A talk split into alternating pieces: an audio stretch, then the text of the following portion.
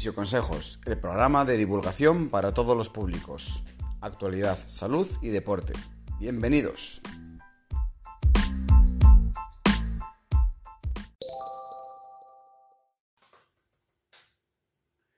Muy buenas tardes, ¿qué tal estáis amigos? Bienvenidos a un nuevo episodio de Fisio Consejos. Este es el episodio número 3 y hoy vamos a hablar de la función de la punción seca, un tema de actualidad relacionado con la fisioterapia, no tanto con el deporte, el ejercicio físico.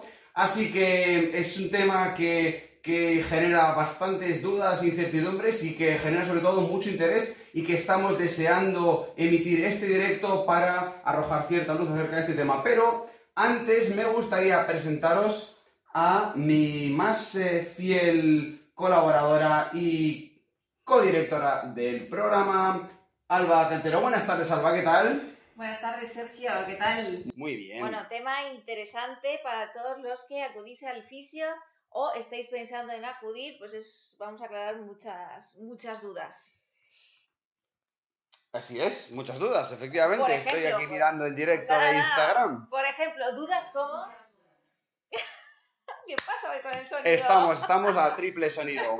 ¿Qué pasa con la punción seca? ¿Qué es la punción seca? Se- Oriéntanos un poco, ponnos en contexto, Sergio. Bueno, pues la punción seca es una técnica que utilizamos los fisioterapeutas, no solo en fisioterapia deportiva, sino que también en otras ramas de la fisioterapia, como la fisioterapia neurológica, de rama de la fisioterapia de la cual nosotros en Physiotherapies no somos especialistas, o al menos de momento, pero eh, es una técnica que está en auge. No es especialmente nueva, ya lleva varios años existiendo y se inventó hace ya bastante tiempo, pero sí que es cierto que se viene utilizando cada vez con más frecuencia. Es una técnica tan amada como odiada porque eh, los, los que la han probado han visto los grandes beneficios que tiene la punción seca, incluso vienen a la consulta diciendo directamente, pínchame, hazme punción seca porque lo necesito y me va a venir muy bien. Sin embargo, hay personas que todavía les genera cierta incertidumbre, cierta restricción o cierto Ay, Miedo. Es que las agujas... porque son agujitas, claro. Entonces, pero bueno, hoy estamos aquí para eh, dar un poquito de información acerca de esta técnica y quitarle los miedos a esas personas que aún no conocen esta técnica, que han oído hablar de ella y pues simplemente explicarles las medidas o lo que tienen que tener en cuenta. Pero antes de empezar, Alba, cuéntanos el planning de la semana, cómo se pueden poner en contacto con nosotros esta gente, eh, qué tienen que hacer. eh, cuéntanos un poquito antes de empezar. Bueno, pues ya sabéis que hemos cambiado un poco la planificación y realizamos pues eh, tres directos o bueno, si no lo veis en directo, pues en YouTube lo podéis ver también y si no se queda subido en Instagram con tres temas diferentes y al final de la semana del mes, el último viernes del mes, es en el que podéis volcar todas las dudas, no necesariamente podéis esperar al último viernes, es decir, podéis ir comentándolas ya, ya directamente en Instagram em, pues para nosotros apuntarlas y responderlas el próximo viernes, igual, 7 de la tarde. Eso es, así que nada, os esperamos el viernes que viene y dejándonos todas las preguntas y dudas que tengáis acerca de todo, de todo, de todo. Recordamos los temas, porque igual a muchos se les ha olvidado. Tuvimos Juan Roller, Sí, tuvimos beneficios del Pilates y hoy tenemos punción seca, ¿vale? Pues sobre esos tres temas, lo que necesitéis saber, añadido o cualquier duda no resuelta en el programa, pues adelante. eso es. Así que nada, pues eh, ya empezamos directamente cinco cosas. Hoy os vamos a contar cinco cosas que debéis saber acerca de la punción seca que os van a interesar. Lo primero, Alba, cuéntanos, ¿es lo mismo la punción seca que la acupuntura? Pues mira, es una pregunta que nos la hacen constantemente. Cuando le hablas de punción seca, lo primero que te dicen, ¿pero es acupuntura? No, no es acupuntura. Cierto es que los fisioterapeutas están eh, utilizando también la acupuntura pues, para tratar dolencias musculoesqueléticas varias, pero no es lo mismo. La acupuntura se basa en eh, pinchar o invadir o, bueno, em, estimular puntos en base a meridianos energéticos que ellos han establecido, pues de una forma, eh, lo establecieron de una forma un poco cruel, porque esto como dato curioso, em, los chinos son muy respetuosos, o la cultura china es muy respetuosa con el cuerpo, por lo tanto ellos, incluido- incluso muertos, no querían hacer eh, disecciones, ¿sí? No querían hacer estudios anatómicos por no invadir el cuerpo, que ellos lo veían pues muy, muy sagrado, ¿no? Por lo tanto, eh, decidieron que era mejor eh, torturar a la gente en vida para ver que tocando ciertos puntos se estimulaban ciertos órganos. Cada uno lo hace a su manera, ni mal ni bien, a su manera. Y de esa manera establecieron cuáles son los meridianos y por eso, eh, como comprobaréis en la medicina tradicional china, el hígado no corresponde con anatómicamente donde nosotros tenemos el hígado. En fin, que ellos pinchan meridianos energéticos y nosotros pinchamos puntos gatillo miofasciales, ¿vale? Es decir, pinchamos el músculo con unas agujas muy parecidas a las que utilizan en acupuntura, sino las mismas. Muy bien, y de ahí sacamos nuestra segunda pregunta, segunda eh, eh, frase que tenemos que tener en cuenta. ¿Qué patologías o qué lesiones podemos tratar con la punción seca? Bueno, pues como ha dicho Alba, la punción seca sirve para trabajar los puntos gatillo miofasciales, es decir, zonas o puntos dolorosos en los músculos que provocan ciertos eh, problemas en el movimiento. Por ejemplo, provocan que a la hora de subir o bajar escaleras perdamos fuerza en la pierna, en la rodilla o en el cuádriceps. Provocan un dolor en la cara del hombro, en el codo, en cualquier parte del cuerpo. Muchas veces tenemos un dolor que al tocarnos no identificamos, pero que se debe a un punto un poco más alejado en un músculo. Pues eso es un punto gatillo miofascial, es básicamente una especie de contractura mal llamada que al pinchar con la aguja estimulamos el punto, provocamos una, una serie de reacciones que estimulan el músculo, lo relajan y por lo tanto em, se, modifica ese estado de tensión, esa, esa sobrecarga que está limitando o perjudicando el movimiento y por lo tanto generando dolor. No sé si lo he explicado bien, pero bueno, básicamente aguja, punto doloroso en el músculo, pinchamos, se mm, inhibe, se relaja ese punto doloroso. Cierto, cierto.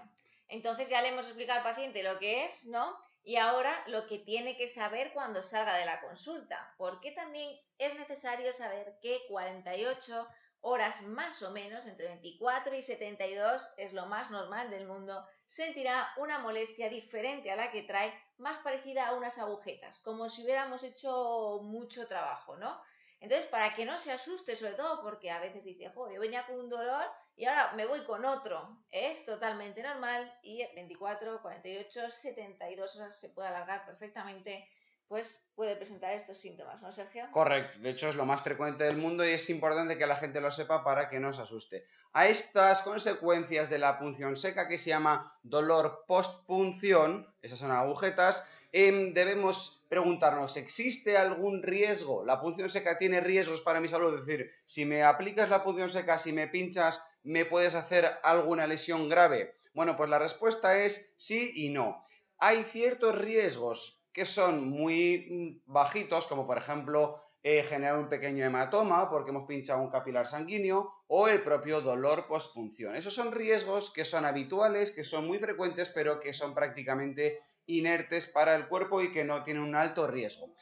También hay otro tipo de riesgos un poco ya más altos, como por ejemplo el neumotórax o pinchar un órgano vital, pero eso se soluciona haciendo un abordaje eco-guiado, es decir, coger un ecógrafo, mirar la zona que vamos a pinchar y pinchar con la aguja sabiendo exactamente en qué músculo y a qué profundidad pinchamos. De esta forma nos podemos garantizar en cierto modo o eh, minimizar al máximo el riesgo, sobre todo en la parte del tronco, zona de órganos vitales como pulmones, eh, riñones, estómago, toda esta zona del tronco debemos hacer un abordaje ecoguiado, así que si algún día alguien nos ofrece hacer punción seca en esta parte del tronco, del tórax, ya sea por delante o por detrás, sin ecógrafo, eh, hay que tener cuidado. Simplemente un, un alto nivel de precaución es lo necesario.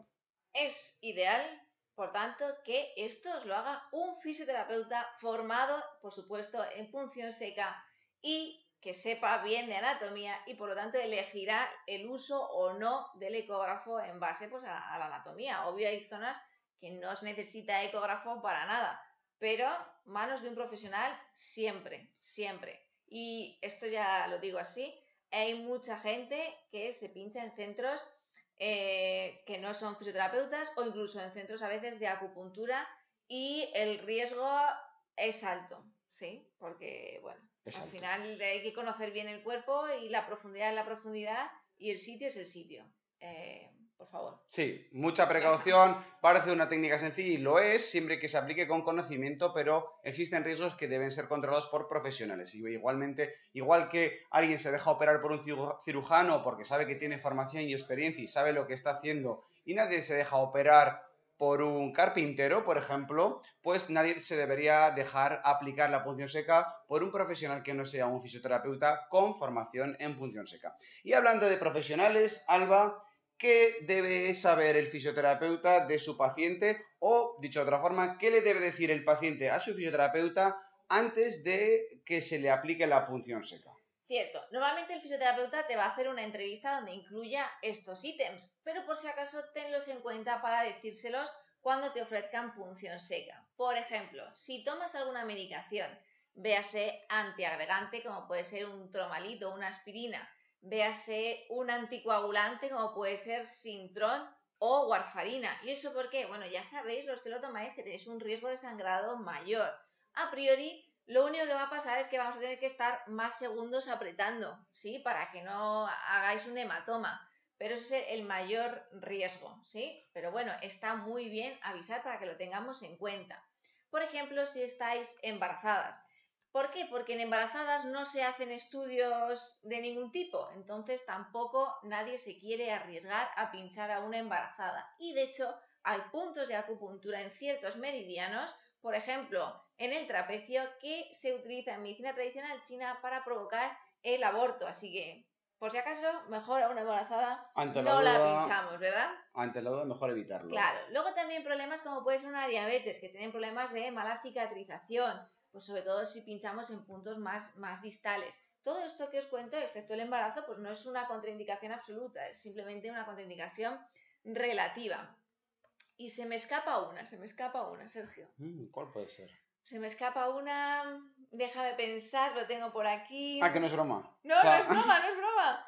Em, ah, sí, las alergias, perdón, las alergias. ¿Por qué? Porque ah. son muy raras. Pero en muchas ocasiones hay gente que tiene alergia, por ejemplo, al níquel, ¿no? Que normalmente los suelen avisar. Entonces, eh, hay cremas que tienen níquel, hay mm, eh, joyas que tienen níquel, pero también hay agujas que tienen níquel. Por lo tanto, cuidado, ¿eh? hay que mirar bien de qué está hecha la aguja para ver si podemos o no pinchar y, por supuesto, ante la duda, pues no hacerlo. Y lo último, ya, las fobias. Si alguien tiene fobia a las agujas, no en plan, es que no me gusta. No, fobia de que se cae redondo, de que no pueda verlas, que entre un ataque de pánico y demás. Pues mira, no vamos a, forzar la situación. No, nunca.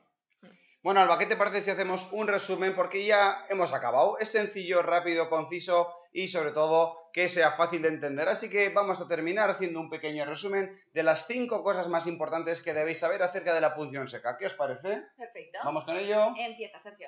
Primero, no es lo mismo la acupuntura que la punción seca. La acupuntura utiliza unas agujas para estimular unos puntos de acupuntura y la punción seca trabaja sobre puntos musculares dolorosos.